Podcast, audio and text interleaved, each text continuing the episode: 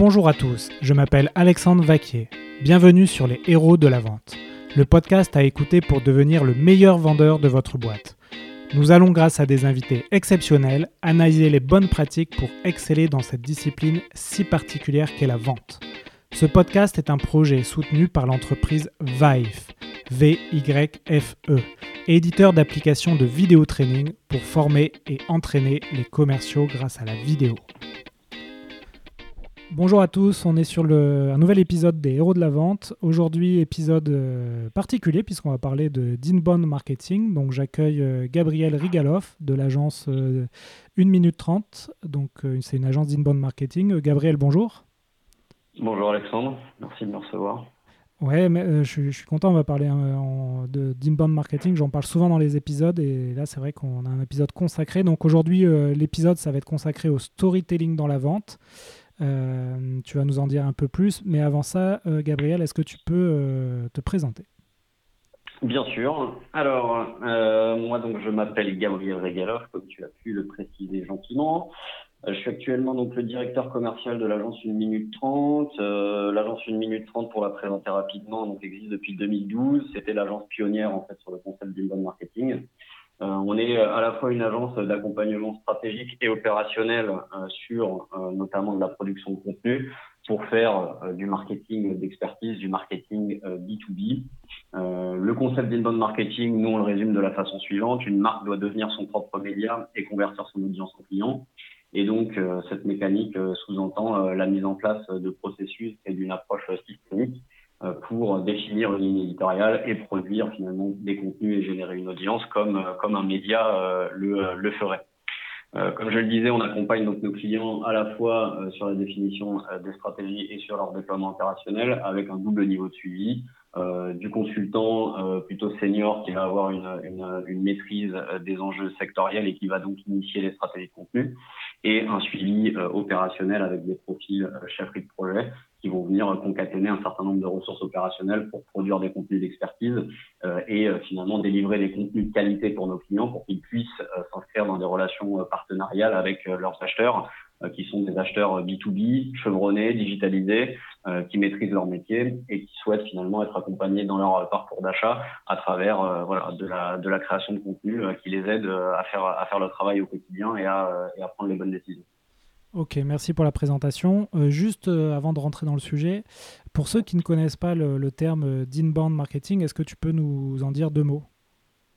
Bah, A priori, la genèse de l'inbound marketing, c'est un concept qui a été créé euh, début des années 2000 par un éditeur de logiciels américain, les Américains toujours un peu en avance, euh, qui s'appelle HubSpot. Euh, et donc en fait, ce qui s'est passé euh, a priori, c'est que le fondateur d'HubSpot a constaté que à New York, euh, les trains qui sortent de Manhattan s'appellent les outbound trains et les trains qui rentrent à Manhattan s'appellent les inbound trains. Donc le concept d'inbound, c'est vraiment faire venir à soi, faire rentrer. Et donc l'objectif, c'est de mettre en place un parcours de conversion qui va permettre euh, à euh, un inconnu de découvrir votre marque et puis petit à petit euh, avancer et être converti dans son cycle d'achat en euh, consommant de plus en plus de contenu et en progressant finalement dans son, dans son parcours d'achat. parcours d'achat qui, en vente B2B, finit toujours par un contact commercial. Euh, donc finalement, cet acheteur B2B qui s'est baladé sur la toile, a découvert vos podcasts, vos vidéos, vos articles de blog, vos livres blancs, euh, finira à un moment donné, puisqu'il est convaincu par votre expertise, euh, par prendre contact avec, euh, avec vos équipes commerciales. Et c'est là finalement que, que mon sujet à moi d'expertise un petit peu plus précis rentre en jeu, à savoir l'alignement marketing-vente et l'inbound sales. Euh, donc effectivement, quand cet acheteur déclenche un call avec avec un commercial, il se veut voir dispenser des informations personnalisées, plus pointues, euh, qui seront adaptés finalement à ces enjeux business euh, et qui vont plus loin finalement que la conversation qu'il a déjà eue en ligne avec votre marque. Euh, et donc l'objectif pour moi et l'objectif pour mes équipes commerciales, c'est effectivement d'atteindre un niveau finalement d'argumentaire qui va plus loin que la simple, je dirais, diction d'un argumentaire de vente euh, ou euh, d'un pur diagnostic commercial comme on peut le voir, mais vraiment d'aller plus loin dans la personnalisation des arguments et dans euh, l'illustration finalement des propositions d'accompagnement par des cas très concrets. et c'est pour ça effectivement que j'en suis venu au storytelling dans la vente. D'accord. c'est super comme anecdote. Je ne connaissais pas l'histoire du créateur de HubSpot. Alors, c'est vrai qu'UpSpot, on le cite souvent dans les épisodes. Euh, c'est un mhm. des, précurseurs hein, de, du coup de, de l'inbound marketing, vu qu'ils ont inventé le terme. Euh, tu, peux nous en dire aussi quelques mots sur euh, cette, cette boîte? Bah, C'est un énorme éditeur de logiciels américain hein, qui, qui a été un, des premiers, je pense, à comprendre en fait l'importance de l'utilisation du, du, média digital euh, pour créer une relation personnalisée avec euh, avec ses clients. C'est que si vous voulez la, la, la, la, mise à disposition des outils digitaux a complètement révolutionné la, la relation en fait entre un acheteur B2B et son euh, et son et son vendeur. Euh, et je pense qu'effectivement, HubSpot a été un des premiers à comprendre qu'il fallait à la fois accompagner les marques dans cette transition sur le contenant, euh, mais également sur le contenu. Et c'est pour ça que HubSpot a euh, une agence propre créer des contenus également pour, pour ses clients et qu'ils ont monté tout un tas de partenariats avec des agences éditoriales qui viennent finalement à la fois accompagner les entreprises sur le déploiement de la solution technique HubSpot, mais également sur tout le contenu qui vient qui vient qui vient être branché sur l'outil quoi. Mais nous on n'est pas particulièrement une agence HubSpot en fait, c'est-à-dire qu'il y a beaucoup de solutions logicielles qui font la même chose. donc voilà, on est on est nous indépendants vis-à-vis des solutions des solutions logicielles du marché. Ouais, d'accord. C'est vrai qu'ils ont été très forts sur l'aspect. Euh, ils proposent à la fois un CRM gratuit hein, pour, euh, pour les, les, forces commerciales. Ils proposent une solution euh, marketing de marketing automation hein, qui, elle, pour le coup, est plus chère pour les forces marketing. Et en plus, ils proposent toujours du contenu, du contenu à forte valeur ajoutée.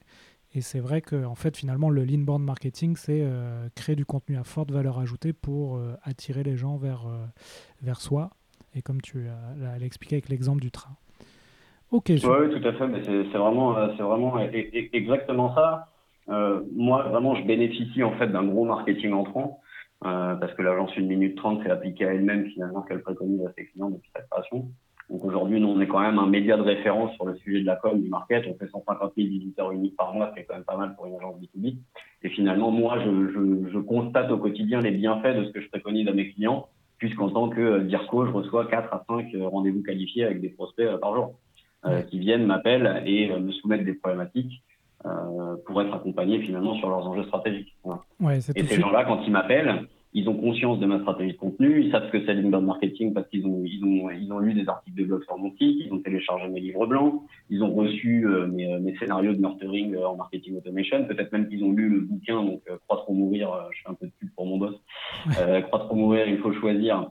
donc potentiellement, effectivement, ces acheteurs savent quel est mon métier, connaissent mon agence, ont déjà eu une discussion digitalisée avec ma boîte, et le jour où ils décrochent leur téléphone et ils viennent me soumettre leurs problématiques, ils s'attendent à ce que euh, le niveau de discours soit euh, supérieur euh, à ce qu'ils ont pu voir sur Internet et s'attendent à ce que la discussion aille plus loin et qu'on illustre finalement de façon beaucoup plus précise la proposition de valeur qu'on a à leur faire. Ouais. Puis c'est vrai que le métier de commercial est tout de suite plus facile quand tu as des, leads qualifiés qui viennent vers toi, qui connaissent déjà en grande partie ta proposition de valeur, que quand tu dois aller chercher des leads froids. À la force commerciale. Euh, donc c'est tout de suite plus agréable. Bah, je suis euh, à la fois d'accord et pas d'accord avec ce que tu viens de dire. Je vais y apporter une nuance. je ne suis pas sûr que ce soit moins compliqué. C'est-à-dire qu'effectivement, pour avoir fait de la prospection en cold calling sur mes autres expériences professionnelles, je sais ce que c'est que de se prendre 90 regals par jour pour obtenir un rendez-vous. Euh, et la frustration d'ailleurs que ça peut donner d'obtenir un rendez-vous pour quelqu'un d'autre que soi-même. Euh, voilà, s'il y a des SDR qui m'écoutent, ils sauront de quoi je parle. Euh, mais au-delà de ça, euh, je pense qu'il n'est pas beaucoup plus facile finalement euh, d'engager des conversations euh, d'expert à expert. C'est-à-dire qu'au bout d'un moment, vous avez des acheteurs qui, s'ils savent déjà tout de vous, vous rendent la tâche plus complexe, hein, puisque finalement, c'est là qu'il faut être tactique, c'est là qu'il faut réussir à avoir des anecdotes intéressantes, il faut réussir à avoir, euh, je dirais, euh, dans sa besace un certain nombre euh, d'illustrations de cas concrets qui non seulement humanisent la relation, mais en plus, je dirais, te font passer de la simple présentation de plaquettes à, je dirais, un partenaire business potentiel. Et ça, c'est pas facile. D'accord. D'où l'importance euh, de la, formation de tes commerciaux. Et donc, tu, as, euh, tu es en train de mettre en place cette formation euh, d'abord pour ton, ta boîte, donc le storytelling dans la fonction commerciale, dans la vente. Et donc, voilà, ça, m'amène à la question pourquoi tu, tu as mis en place cette formation et pourquoi ce sujet, selon toi, est important et pourquoi on l'aborde lors de cet épisode?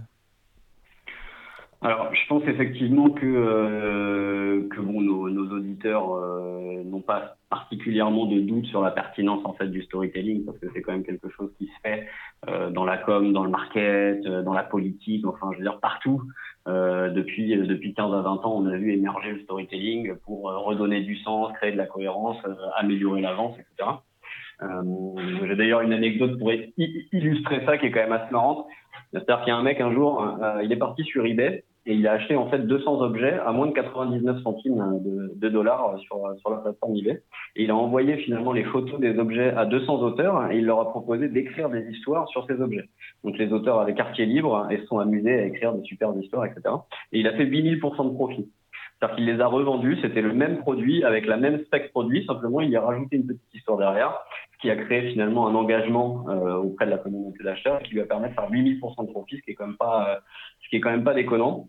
Euh, donc ça, c'est pour un peu illustrer finalement la puissance du storytelling marketing.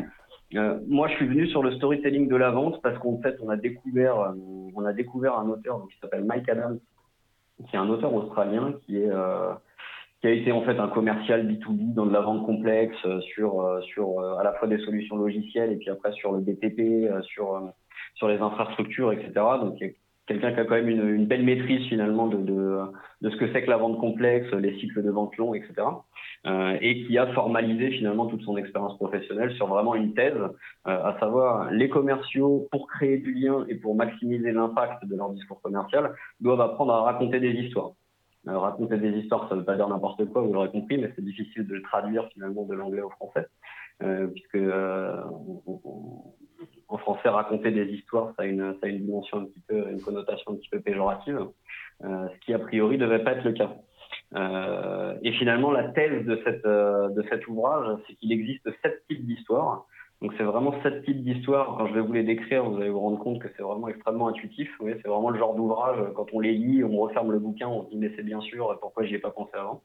Euh, et c'est finalement sept types d'histoires qui sont organisées en trois grandes familles d'histoires et qui permettent finalement de venir créer du lien, de générer de l'émotion et de renforcer finalement euh, la, la, relation, euh, la relation qu'on va avoir avec avec avec son prospect. si je devais finalement résumer le, pourquoi raconter des histoires, je le dirais de la manière suivante.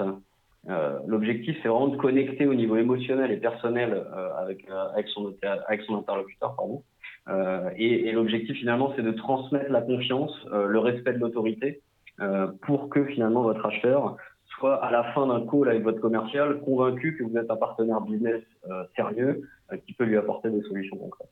D'accord, super. Alors du coup, j'imagine que tu, anticipes ma prochaine question.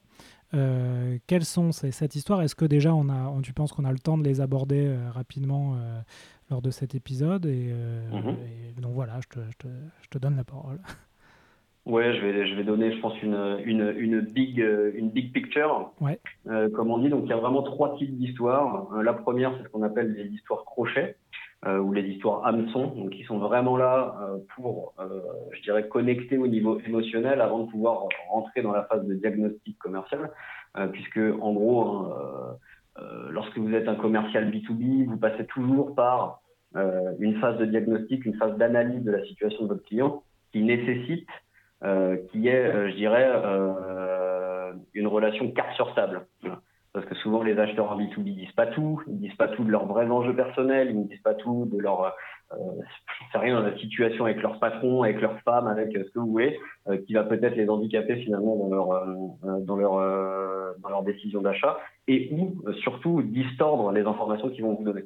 Donc l'objectif, c'est d'abord de connecter au niveau émotionnel, et ça, ça se fait donc par les histoires crochets, histoires crochets qui sont réparties sur trois types d'histoires. Donc c'est votre personal story à vous, dont vous êtes le héros. Donc c'est vraiment comment, euh, je dirais, bah, jouer carte sur table avec votre acheteur, euh, euh, lui décrire votre vie, vos émotions, pourquoi vous faites votre métier, etc. Donc il y a tout un, un processus à suivre finalement pour bien construire une histoire pas sûr qu'on va rentrer là-dedans euh, là-dedans euh, sur le podcast parce que c'est pas facile à illustrer euh, de façon purement orale. mais l'objectif effectivement avec cette personal story, c'est vraiment de jouer carte sur table pour permettre à l'autre de se confier, montrer ses propres vulnérabilités, montrer ses faiblesses, montrer qu'on n'est pas un héros et finalement venir connecter au niveau personnel avec son interlocuteur. Le deuxième type d'histoire crochet, ça va être les key stories. Donc c'est vraiment, je dirais euh, l'histoire personnelle, donc c'est vraiment le pendant de votre histoire personnelle, mais c'est l'histoire personnelle de vos collaborateurs clés. Donc potentiellement, si, si dans votre dispositif, là je l'illustre avec euh, avec ma boîte, euh, j'ai un client qui vient me voir, qui est sur un marché software B2B, je vais penser tout de suite à un de mes consultants qui a une expertise software B2B et je vais raconter son histoire à lui. C'est-à-dire que quand je vais venir introduire mon consultant, je vais le faire avec euh, un maximum d'empathie. Je vais essayer voilà, de vraiment raconter pourquoi mon consultant fait ce métier-là, pourquoi il a une expertise B2B, qu'est-ce qu'il ressent quand il accompagne ses clients, etc. Donc là, je vais vraiment délivrer la personal story de mon consultant euh, plutôt que de me mettre moi en avant, ce qui n'apporte pas forcément euh, de valeur ajoutée à la conversation. Euh, et la troisième type d'histoire, c'est vraiment sur la création de, de votre boîte. Euh, je pense qu'il y a beaucoup de commerciaux en fait qui ignorent totalement quelle est la genèse de leur entreprise, ou en tout cas euh, ils savent ce qu'il y a sur le site internet dans l'onglet euh, Nos valeurs, notre histoire, mais c'est quand même pas pas très riche en termes d'histoire. Et je pense que chaque commercial finalement gagnerait à passer du temps avec les fondateurs de sa boîte, dans la mesure du possible, hein, s'ils sont encore en place et vivant. Euh, mais l'objectif étant effectivement de venir collecter euh, les sentiments du fondateur, les valeurs profondes du fondateur, le pourquoi il a créé la boîte, quelles étaient ses galères au début de la création de la boîte, etc., etc. Puisque finalement, naturellement, euh, on se retrouve à voilà donner des petites anecdotes un petit peu croustillantes, un petit peu humaines, qui vont venir tout de suite mettre l'interlocuteur en fait dans une position de détente, une position de confiance et lui permettre de se lâcher sur ses enjeux personnels. D'accord. Donc là, on est plutôt sur du storytelling, mais euh, sur, sur, sur soi, en fait. On est ouais, c'est ça. C'est soit sur soi. Là, on est vraiment, euh, on est vraiment sur la phase de connexion émotionnelle. Quoi. Euh, là, on n'est pas dans le rationnel. Là, on n'est pas dans l'argumentaire de vente. On n'est pas encore rentré dans la phase de diagnostic. On est vraiment sur quelque chose. Euh, alors c'est vrai que bon moi je, voilà, j'ai, déjà commencé à tester cette mécanique à la fois sur bah, mes différents prospects mais surtout sur sur des populations que j'essaye de former donc les différents collaborateurs. Euh, on a l'impression que c'est difficile à faire. Euh, dans une conversation B2B, on se dit tiens, si je parle à mon acheteur de mes émotions, euh, de ce que j'ai fait le week-end dernier ou de comment se sentait mon patron quand il a créé la boîte, je vais l'ennuyer, je vais lui faire perdre son temps. En fait, pas du tout, c'est pas ça qui se passe. C'est bien au contraire, les gens sont très enclins à vous connaître mieux. Euh, je pense qu'on se confie beaucoup plus facilement à un ami qu'à un inconnu. Euh, bah, L'objectif, voilà, c'est que vous deveniez ami avec votre acheteur. Et ça, ça ne passe que par le fait de jouer carte sur table. Et donc, en soi-même, euh, prenant le lead sur la conversation et en lâchant ces petites informations qui, encore une fois, euh, ne vous dépeignent pas comme un héros. L'objectif, c'est pas de mentir, c'est pas d'en faire trop. L'objectif, c'est au contraire de montrer qui on est vraiment, euh, avec ses forces et ses faiblesses, euh, pour que la personne en face de vous se sente à l'aise de faire la même chose. Et finalement, quand vous comprenez quelles sont les forces et les faiblesses de votre acheteur, vous savez comment l'accompagner pour qu'il, lui d'abord, soit convaincu de votre proposition, mais surtout que derrière, il arrive à convaincre son codir, ses autres décisionnaires, ses collègues, et que finalement, vous êtes la bonne boîte pour les accompagner. D'accord. Donc, euh, j'imagine que c'est l'enchaînement le, le, des, des, trois histoires dont tu as parlé. C'est ensuite de, de, de, se rapprocher de l'histoire du, du client, enfin du prospect. Alors, c'est-à-dire que ces sept types d'histoires vont pas être utilisées tout le temps. Ah oui, d'accord. Elles vont être utilisées en fonction euh, de la ah, conversation, en fonction de votre interlocuteur. C'est-à-dire que bon, c'est une science, euh, c'est une science sociale, donc c'est pas une science exacte. Euh, ça marche pas à tous les coups. Ça dépend de l'interlocuteur qu'on a en face. Ça dépend de comment se déroule le call, etc. Donc évidemment, tout ça, c'est à prendre avec des pincettes. Ça ne reste que de la théorie, mais de la théorie qui, d'une certaine manière, euh, peut rapidement et facilement être déployé de façon opérationnelle euh, et on peut très vite en constater les effets. Voilà. D'accord. Euh, donc euh, effectivement, l'objectif c'est aussi de savoir sonder euh, son interlocuteur, euh, comprendre quel type d'histoire va l'intéresser et quel type d'histoire est superflu. Voilà. Et sur cette première phase, moi je suis assez convaincu que finalement passer par son histoire personnelle, l'histoire de la création de sa boîte et l'histoire potentiellement de un ou deux euh, interlocuteurs clés qui auront un rôle à jouer dans le projet du client, euh, c'est vraiment quelque chose de, de nécessaire. D'accord. Et donc ensuite, quels sont les, les autres types d'histoires? Est-ce que tu peux nous en dire quelques mots? Donc derrière la seconde phase, là c'est vraiment quand on commence à rentrer finalement sur, euh, je dirais, l'argumentation beaucoup plus, euh, beaucoup plus rationnelle finalement. Euh, c'est ce qu'on va appeler les histoires de différenciation. Euh, c'est quand même très rare en vente B2B euh, qu'une entreprise ne soit pas mise en concurrence. Je veux dire, vous pouvez avoir le meilleur, le meilleur marketing du monde, euh, avoir une marque ultra canon et, et des références clients en béton, vous serez toujours mis en compétition pour venir effectivement challenger votre proposition sur des aspects qu'on connaît tous très bien, la value proposition, les délais, le budget, l'équipe projet, etc., etc. Donc effectivement, il y a euh, un certain nombre d'histoires qui visent, elles, à venir illustrer finalement vos propositions de valeur avec des cas concrets. Euh, mais l'objectif, c'est de raconter des histoires desquelles vous n'êtes pas le héros. Donc il y a deux types d'histoires. Il y a ce qu'on va appeler les success stories et les inside stories. Donc euh, vraiment, bah, les, success stories, j'ai pas besoin de traduire. Inside story peut-être un petit peu plus. C'est vraiment des histoires qui visent à raconter comment les gens de chez vous ont généré des idées gagnantes. Ouais. Mais l'objectif, encore une fois, c'est surtout de s'extraire de la position de héros, parce que en fait, euh, la plupart des commerciaux sont toujours dans le travers de venir mettre en avant, euh, euh, c'est le moi-je, nous, euh, nous, on, euh, on est les meilleurs, on est les plus beaux, on est les plus forts. Alors que l'objectif, c'est pas ça. C'est-à-dire que si je vous raconte demain que j'ai rencontré un client, j'ai diagnostiqué ses problématiques, j'ai mis en place les leviers qu'il fallait pour qu'il atteigne la croissance et j'ai obtenu des super résultats, bon, à la fin, vous vous dites, ok. Euh, très bien, euh, c'est pas humanisant, c'est un cas client, j'aurais pu lire euh, sur Internet. Quoi. Par contre, si je vous dis qu'il y a un de mes clients, euh, ça faisait cinq ans qu'il était en galère, qu'il développait sa solution, c'était un techos, il est pas du tout voilà dans le marketing, c'est pas son truc, il arrivait pas à se vendre, il était à deux doigts de tout arrêter. Puis finalement un jour, il a rencontré mon boss, il a commencé à se dire ah bah tiens, c'est vrai que ce serait pas ce serait pas inintéressant d'écrire un livre en fait pour défendre ma solution logicielle qui sert finalement à l'innovation grâce au design thinking. Quoi. Euh, donc là, le mec commence à se dire, bah, tiens, bah, finalement, ce serait pas inintéressant de venir m'adresser à ma cible qui sont des directeurs innovation euh, en leur proposant un ouvrage qui va les aider à mettre en place des processus créatifs en interne pour générer plus d'innovation. Et au passage, bah boum, on écrit le, le, bouquin pour lui, on parle de sa solution, on fait tout un dispositif RP, il se retrouve à aller défendre son expertise chez BFM TV, et aujourd'hui, euh, il y a le téléphone et le standard qui arrêtent pas de péter parce que euh, parce que les directeurs innovation s'arrachent s'arrachent sa solution. Et vous voyez, vous pouvez raconter la même histoire de deux façons différentes et euh, vous n'êtes plus le héros. Vous devenez le guide. Le héros, c'est votre client. Le héros, c'est lui qui a les émotions, c'est lui qui a ressenti les galères, c'est lui euh, qui euh, potentiellement s'arrachait les cheveux, était à deux doigts de, de, de, faire tout péter. Et un jour, il vous rencontre et finalement, c'est lui qui se rend compte qu'il va prendre la bonne décision pour son futur et la bonne décision, il s'avère que c'est euh, travailler avec vous. Voilà. C'est comme ça, comment distiller un petit peu euh, ce type de success story sans se mettre trop en avant, sans être dans le moi-jeu, euh, en laissant, euh, je dirais, la place de héros au client, parce qu'à la fin, c'est toujours le client le, le héros de l'histoire. D'accord. Donc, si je comprends bien, quand tu, tu racontes une histoire dont tu es le guide et non pas le héros, ça, c'est ce que tu appelles de l'inside story? Alors ça, ça va être en fait la structure qu'il va falloir suivre pour les success stories et les inside stories. Ok.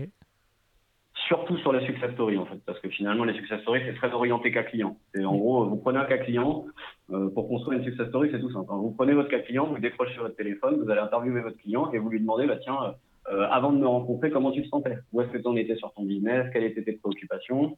Pourquoi quand tu m'as rencontré, tu t'es dit que potentiellement c'était une solution pour toi, etc. Et donc vous essayez en fait de repartir de votre cas client, mais en allant chercher les émotions, ce qu'a ressenti votre client, pour venir encore une fois humaniser ce cas client. Voilà. Donc ça, ça va vraiment être la structure. Euh, et derrière, effectivement, la méthodologie, enfin, pardon, c'était plutôt la méthodologie, et derrière, effectivement, la structure et la manière dont on va organiser finalement le déroulé de l'histoire. Il s'agit effectivement de tout centrer sur le parcours du héros, jusqu'au moment où, en fait, euh, il finit par rencontrer le guide, et à ce moment-là, euh, je dirais, bah, à trouver finalement une solution à son problème, parce que euh, tous les acheteurs B2B ont des, ont des problèmes, et c'est pour ça qu'ils contactent des prestataires. Donc, à un moment donné, ils ont ressenti ces problèmes ils ont senti les émotions euh, de se retrouver bloqués dans une situation, les émotions de ne pas avoir assez de leads, les émotions de ne pas ramener suffisamment de business, euh, voilà, que sais-je encore, d'être en porte-à-faux vis-à-vis de leur patron. Enfin, vous voyez, ça peut être des, des, des, choses très rationnelles ou des choses très émotionnelles. Et l'objectif, effectivement, c'est de construire euh, différentes histoires sur vos différents cas clients pour pouvoir dispenser à vos interlocuteurs la bonne histoire. Parce que vous l'aurez compris, pendant que vous donnez votre personal story, pendant que vous collectez finalement la personal story de votre interlocuteur, vous allez venir détecter quels sont ses enjeux et ses problématiques personnelles. Et l'objectif, c'est derrière vous, dans votre base de données d'histoire, d'aller piocher celle qui résonnera le plus avec ses propres émotions. Vous allez chercher euh, un de vos clients qui avait potentiellement la même typologie que votre interlocuteur. Et vous allez lui parler de ses émotions à lui, qui va résonner. D'accord. Alors tu me l'as, tu me l'as peut-être expliqué, je suis passé à côté, mais euh, je comprends bien ce que c'est les success stories, mais inside story, je j'ai pas encore saisi euh, ce que c'était exactement. Alors inside story, en gros, euh, la manière dont on le décrit, c'est vraiment le moment eureka, quoi. C'est okay. dans une problématique, ça va pas, tu as besoin d'une solution, puis à un moment donné, bah, il y a une idée qui surgit, et puis voilà, c'est bingo, c'est eureka. Bah, l'objectif, c'est de venir effectivement, encore une fois, raconter une histoire sur le comment le eureka est arrivé, quoi.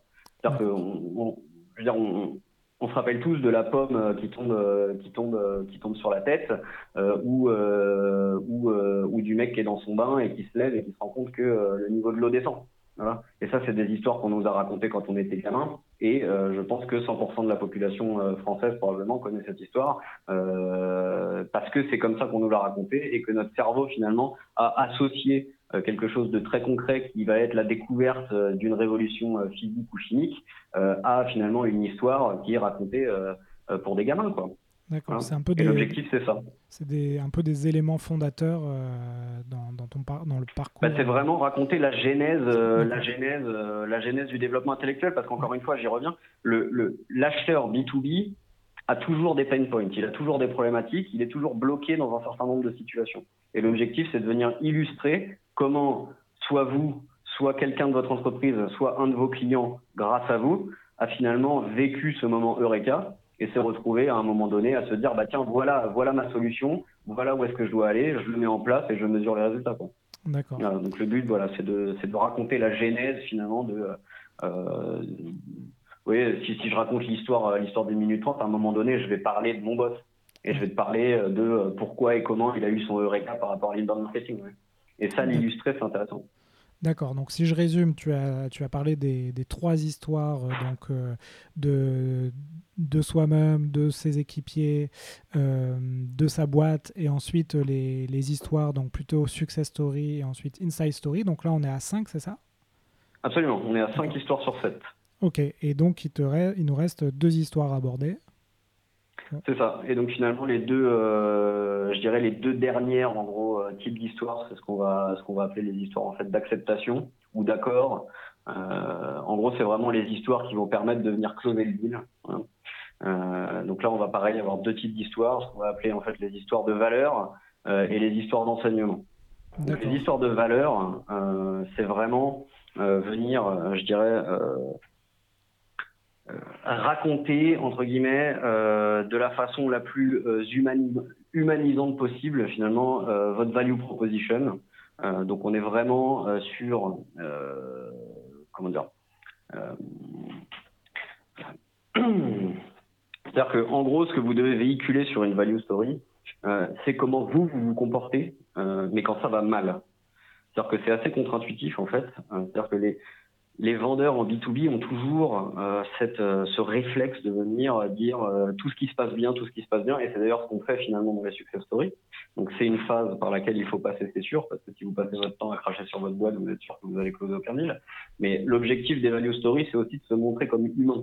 Je au bout d'un moment, quand on accompagne une entreprise pendant un an, pendant deux ans, pendant trois ans, il y a des problèmes qui vont surgir. Euh, il faut pas se leurrer et essayer de dépeindre une situation où tout le monde il est beau, tout le monde il est gentil euh, à la fin, euh, on, arrive toujours euh, euh, par créer un sentiment de frustration chez son interlocuteur parce qu'on a l'impression qu'on se fait bullshiter par un commercial. Quoi. L'objectif des value stories, c'est de montrer en fait comment vous réagissez quand les choses vont mal, quel est votre engagement vis-à-vis de votre client quand les choses commencent à partir un petit peu en sucette, quand les délais s'accumulent, que la qualité n'est plus au rendez-vous, etc.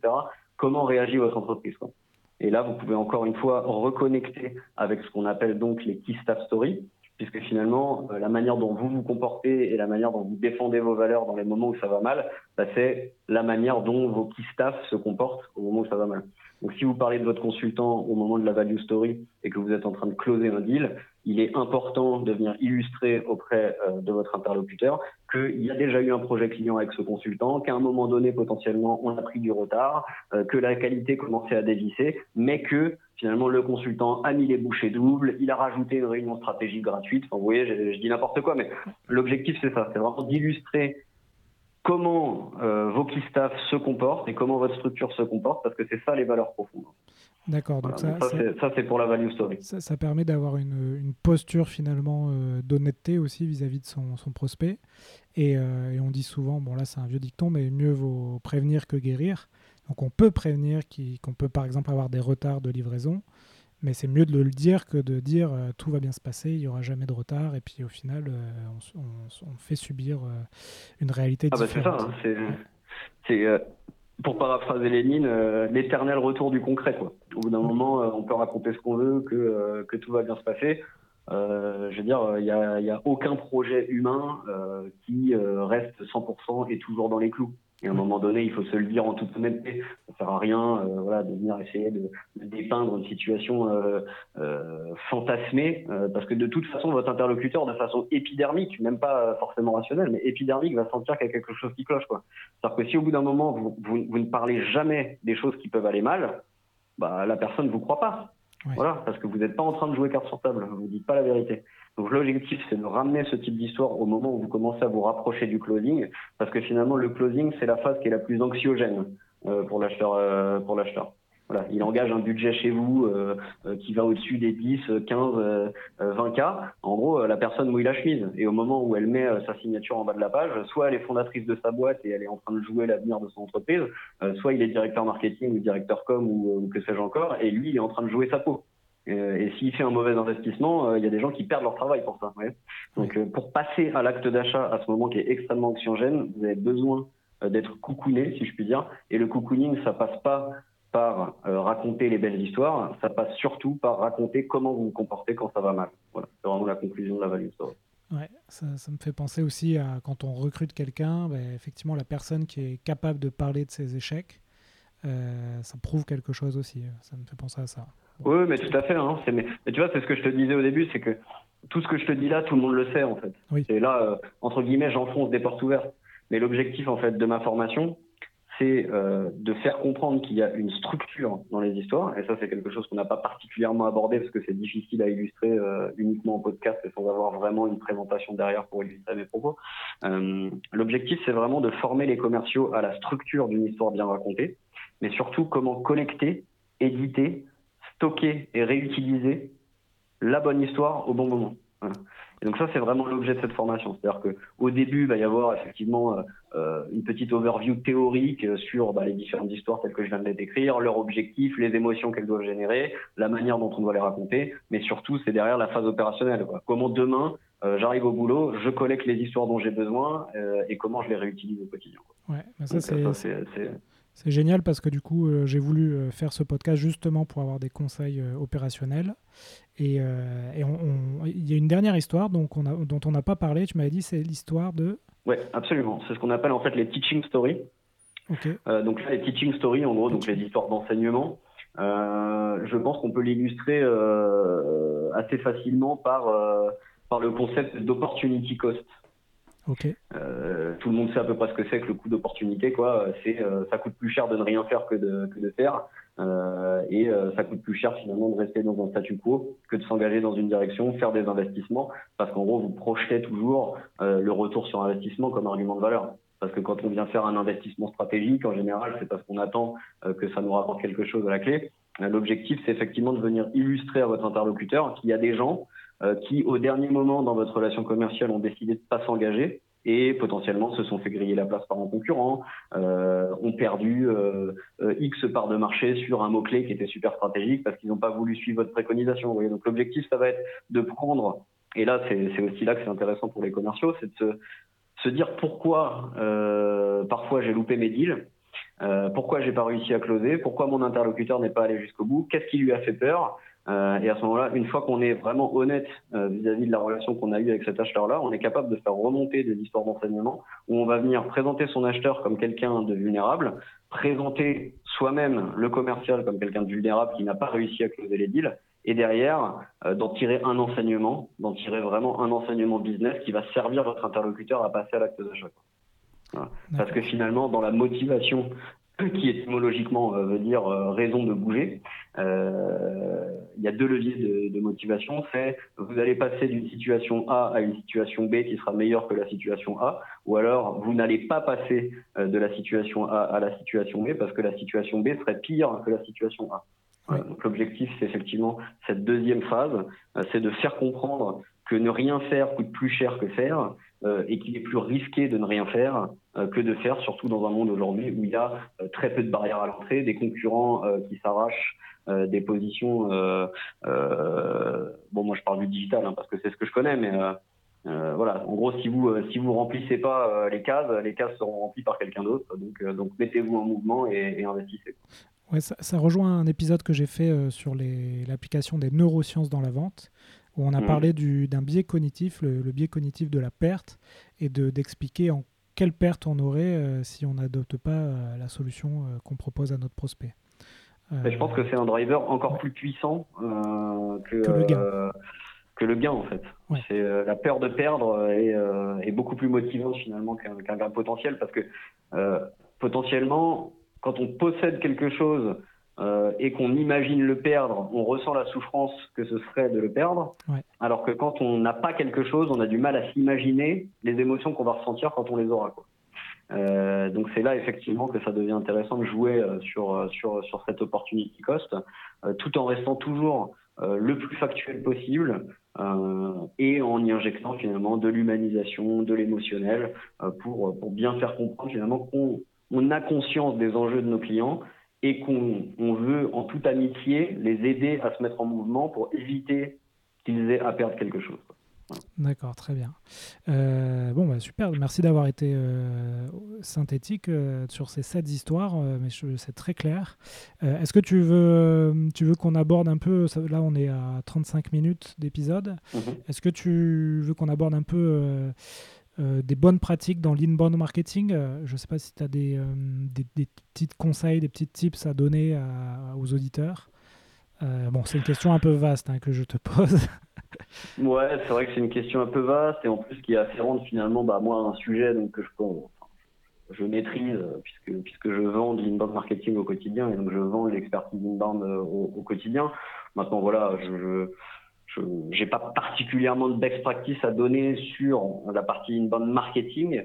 Euh, par contre, je pense qu'il peut être intéressant effectivement de lier deux concepts sur lesquels on travaille beaucoup, euh, à savoir donc euh, l'inbound sales et le storytelling dans la vente. C'est ce que je te disais au début finalement de notre conversation. L'inbound marketing, c'est créer un dialogue avec ses prospects en utilisant les outils digitaux qui sont à notre disposition. On crée un dialogue on va venir produire des contenus d'expertise qui vont aider les acheteurs potentiels à euh, faire leur travail au quotidien, leur donner des best practices, leur donner des conseils, euh, tout ça, euh, je dirais, bah, dans une logique purement win-win, hein, puisque d'une certaine manière, vous pouvez écrire pléthore de livres blancs sans rien demander en retour. Donc finalement, vous donnez votre expertise simplement dans l'espoir que la personne vous recontactera le jour où elle est prête à vous contacter. et finalement, le jour où elle est prête à vous contacter, elle vous connaît déjà elle connaît votre expertise, elle a lu vos contenus, vous l'avez déjà aidé. Moi, ça m'arrive des fois d'être au téléphone avec des gens qui me disent voilà, j'ai découvert votre agence en 2013, c'est vous qui m'avez fait sur l'inbound, ça fait six ans que je lis des contenus de votre boss. Bah, une personne comme ça, au bout d'un moment, je vais pas lui répéter ma plaquette, quoi. Elle me connaît, elle sait ce que fait l'agence, elle connaît nos cas clients, euh, tout ça, elle l'a déjà. Cette matière, elle l'a déjà. Et si je rentre dans un argumentaire vraiment de présentation commerciale de base, euh, la personne va s'endormir parce que ça fait six ans qu'elle sait déjà ce que je suis en train de dire. Donc l'objectif, c'est là c'est là que les Seven Stories deviennent intéressants. C'est-à-dire que vos commerciaux en B2B doivent comprendre et connaître et maîtriser l'intégralité de votre production de contenu. Vous devez même les solliciter pour la diffusion de vos contenus sur des pratiques de social selling, etc., pour qu'ils puissent vraiment s'imprégner de cette euh, de cet actif qui les aide au quotidien à devenir plus percutants. Et dessus, vous venez y brancher des Seven Stories. C'est-à-dire que vous faites un espèce de mix entre vos contenus d'expertise et vos histoires concrètes pour venir illustrer pourquoi vous êtes un partenaire business cohérent. Et je peux vous garantir que vos commerciaux, euh, ils, sentiront la différence.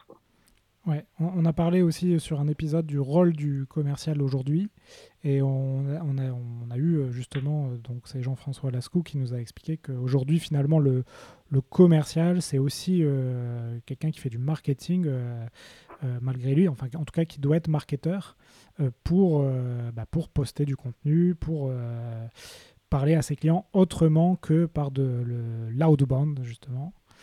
Euh, donc, euh, ah ouais, non, mais je suis tout à fait d'accord avec ça.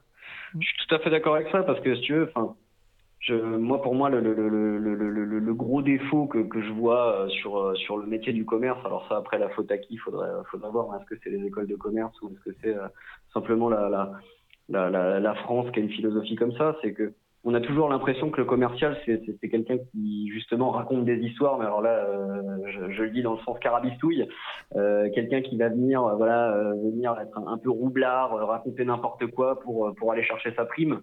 Moi, je crois que voilà, un commercial qui fait ça aujourd'hui, c'est un commercial qui sera au chômage dans trois ans. Quoi. le vrai commercial, il a un rôle euh, vraiment d'accompagnement, de diagnostic. Il y avait une phrase en fait qui est dite par, par Phil Jones dans un livre que je conseille aussi beaucoup qui s'appelle Exactly What to Say, euh, qui dit qu'en fait le commercial B2B, il doit être catalyseur de mise en mouvement. Voilà. C'est ça que vous devez être. Il y a quelqu'un qui vient vous soumettre une situation A, vous devez comprendre la situation A, vous devez comprendre qui il est, vous devez comprendre ses motivations personnelles et ses motivations collectives, vous devez comprendre ses enjeux et ses enjeux collectifs, et derrière, vous devez euh, catalyser sa mise en mouvement, accompagner sa prise de décision, et ça, ça se fait uniquement par euh, à la fois de l'honnêteté intellectuelle, euh, savoir dire euh, non, c'est pas moi la bonne boîte pour vous accompagner quand c'est le cas par exemple. Euh, non, ma solution n'est pas adaptée à votre problématique. Euh, ouais, c'est, c'est, vraiment ça passe par cette honnêteté intellectuelle, par cette relation partenariale.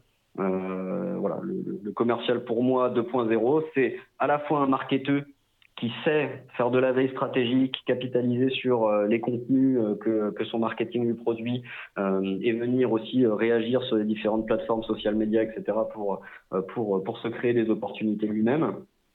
Ça doit être quelqu'un qui maîtrise la production, euh, qui maîtrise ses solutions, qui doit connaître les forces et les faiblesses finalement de son entreprise par rapport à son marché.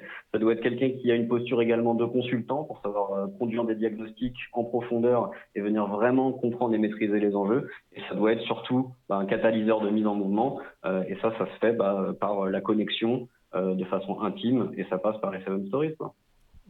Génial. Euh, on va bientôt conclure l'épisode. Est-ce que tu, ça c'est donc les deux dernières questions, euh, je les pose à chaque, chaque invité. Est-ce que toi mhm. tu as des outils que tu utilises au quotidien ou, des habitudes qui t'aident dans ton boulot euh, quotidien que tu peux partager aux auditeurs?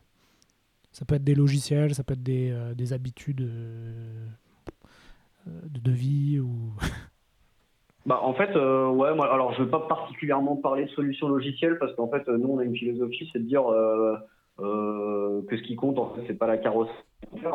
Euh, de la même manière que je disais tout à l'heure, qu'on n'est pas particulièrement maqué euh, qui font la même chose pour moins cher par exemple.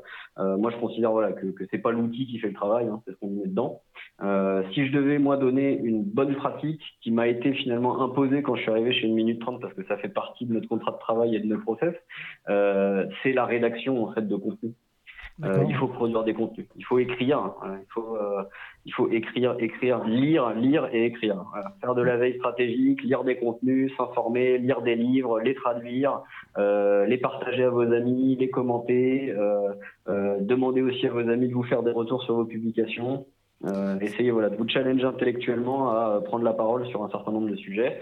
Euh, mettez votre pensée à l'écrit, publiez-la, rebondissez euh, euh, sur les commentaires de votre audience et puis progressez au quotidien par l'utilisation des stratégies de contenu que vous vous appliquez à vous-même. Ça, me, fait sourire que tu dis ça parce que c'est vrai que moi aussi je, mets beaucoup l'accent à, mes jeunes commerciaux pour qu'ils produisent du contenu, notamment écrit. Et c'est pas toujours évident, bon alors parce que euh, ils ont un peu peur aussi de la réaction euh, des gens, mais c'est vrai que c'est une bonne habitude à prendre. Et c'est là qu'on se rend compte finalement une des qualités qui va être de plus en plus demandée chez les commerciaux. Finalement, c'est la, la rédaction, c'est la capacité à réfléchir, à, à, écrire sur un sujet et, euh, et à bien écrire. Et ça, c'est intéressant comme feedback, comme retour. Oui, absolument. Moi, je, enfin, voilà, moi, je suis assez persuadé que, que l'avenir de la profession commerciale, c'est la, c'est la pensée complexe en fait. C'est s'inscrire finalement dans ce monde euh, où tout est interconnecté, tout est digitalisé, tout va très vite. Euh, voilà, le, commercial qui survivra, ce sera celui qui aura euh, adopté la mécanique intellectuelle de toutes les semaines aller se chercher du contenu intéressant, lire un bouquin par semaine, sans faire des fiches pratiques, écrire des articles, etc. C'est euh, c'est pour moi vraiment le, Enfin, moi en tout cas c'est ce qui m'a aidé à devenir Dirko à 26 ans quoi. Donc s'il y a des petits jeunes qui nous écoutent, euh, euh, bouffez du contenu les gars, lisez, lisez, lisez et, et, c'est comme ça que vous performerez. Ouais, tu m'avais dit en off effectivement que tu étais devenu Dirko, Dirko à 26 ans, ça c'était assez assez incroyable, hein, bravo. Je remercie. Dernière question, est-ce que tu as des. Donc, tu nous as parlé d'un bouquin au début de l'épisode. Est-ce que tu as d'autres euh, bouquins à conseiller euh, Notamment, là, on, est fin août, donc on peut encore euh, lire pas mal? Ouais, bien sûr. Bah, écoute, moi, j'en ai déjà là, j'en ai ramené deux avec moi. Donc, le premier, bah, c'est celui que j'ai quand même, qui m'a grandement inspiré bah, ma formation, ma formation sur, sur les Seven Stories, donc qui s'appelle Seven Stories Every Salesperson Must Tell. Euh, donc que vous retrouverez bientôt euh, traduit en français et édité euh, par une minute 30 publishing, hein, donc ah, notre, maison d'édition. Ah, c'est vous qui allez l'éditer. donc diffusé. donc on va faire venir Mike Adams qui est l'auteur, on va organiser une conférence, on va, on, ah, va, essayer vraiment de, de, de, commercialiser son bouquin en France parce que c'est vraiment un petit bijou qui est un peu passé inaperçu dans le monde francophone, comme ça arrive souvent finalement avec les auteurs, les auteurs anglophones. Et donc voilà, on va, on, on va vraiment conseiller finalement la, lecture de ce bouquin qui est une, qui est une vraie mine d'or. Euh, et d'ailleurs, pas que dans la vente. Euh, tout le monde a besoin de raconter des histoires. Euh, et c'est pour ça que tout le monde le fait, en fait. Euh, et le deuxième euh, que je voudrais conseiller, donc ça s'appelle Exactly What to Say. Euh, et donc c'est les mots magiques pour l'influence et l'impact. Donc là, on est vraiment sur des conseils très pratico-pratiques. En gros, le bouquin, il est composé, je crois, de 23 ou 24 formulations. Euh, donc c'est vraiment des formulations très très concrètes. Euh, euh, c'est vraiment comment construire vos phrases pour maximiser leur impact et maximiser l'influence que vous avez sur vos interlocuteurs. et c'est vraiment des petits conseils pratico-pratiques qui, encore une fois, quand vous les lisez, vous vous dites bah oui, mais c'est bien sûr. mais encore une fois, voilà, il faut se, il faut se discipliner, il faut les apprendre par cœur. Après, il faut commencer à les utiliser. je vais l'illustrer comme ça. À un moment donné, vous voyez, il dit, il dit, il y a la formulation qu'on connaît tous, il y a deux types de personnes sur Terre, quoi. Voilà. Il y a deux types de personnes sur Terre et que vous dépeignez une situation et une autre qui euh, obligatoirement euh, euh, suggère à votre interlocuteur qu'il doit être le bon type de personne. Euh, et donc voilà, vous pouvez dire par exemple il y a deux types de personnes. Euh, il y a ceux qui performent tous les jours parce qu'ils racontent les seven stories et puis, puis il y a les autres. D'accord. Alors c'est marrant parce que ça, il y a un épisode que je prévois très bientôt là qui va être sur le copywriting avec Yann Lenen. Et du, et du, coup, on va parler justement de, ce sujet. Euh, quoi dire euh, que dire dans les mails, euh, dans les messages sur LinkedIn, etc. D'accord. Exactement. Donc c'est. Bon bah écoute, je le, je le, suivrai avec intérêt. Ouais, ouais, ouais. Bah écoute, on arrive à la fin de l'épisode. Super, on a respecté le timing. merci beaucoup, Gabriel. où est-ce qu'on peut te joindre si jamais les, les auditeurs veulent te contacter? Bah, écoutez, n'hésitez pas, 1 minute 30.com, euh, donc c'est moi sur la homepage, hein, vous pouvez tomber directement sur ma ligne directe ou prendre rendez-vous avec moi sur mon agenda en ligne. Euh, vous pouvez me retrouver sur LinkedIn évidemment et euh, voilà, n'hésitez pas à prendre contact euh, avec moi directement si vous voulez parler bah voilà, hein, de la vente B2B, euh, des Seven Stories ou si vous avez des problématiques euh, communication, marketing et vente hein, à 360 degrés. ce sera un plaisir pour moi finalement de, de, discuter avec vous sur vos enjeux business et de vous accompagner dans, dans la réalisation de vos, de vos projets les plus fous. Bon, bah super, euh, merci encore Gabriel. Et puis euh, on, publiera ça sur les différents réseaux sociaux, cet épisode. Et n'hésitez pas à noter 5 sur 5 sur iTunes, ça permet de monter dans les classements. À bientôt Gabriel. Merci. Merci Alexandre. À, bientôt. Salut. Voilà, cet épisode des héros de la vente est fini. J'espère que ça vous a plu. Si vous voulez continuer à apprendre sur le thème de la vente, vous pouvez consulter gratuitement du contenu sur mon site web vive.fr. Vous y trouverez des e-books à télécharger en accès libre. N'hésitez pas aussi à me contacter sur LinkedIn pour me proposer des sujets ou des idées d'interview, ou simplement si vous avez des questions ou un feedback à me donner. Enfin, afin que ce podcast se fasse connaître, vous pouvez le noter 5 sur 5 sur iTunes pour que je puisse monter dans les classements. C'est vraiment important. Merci et à la prochaine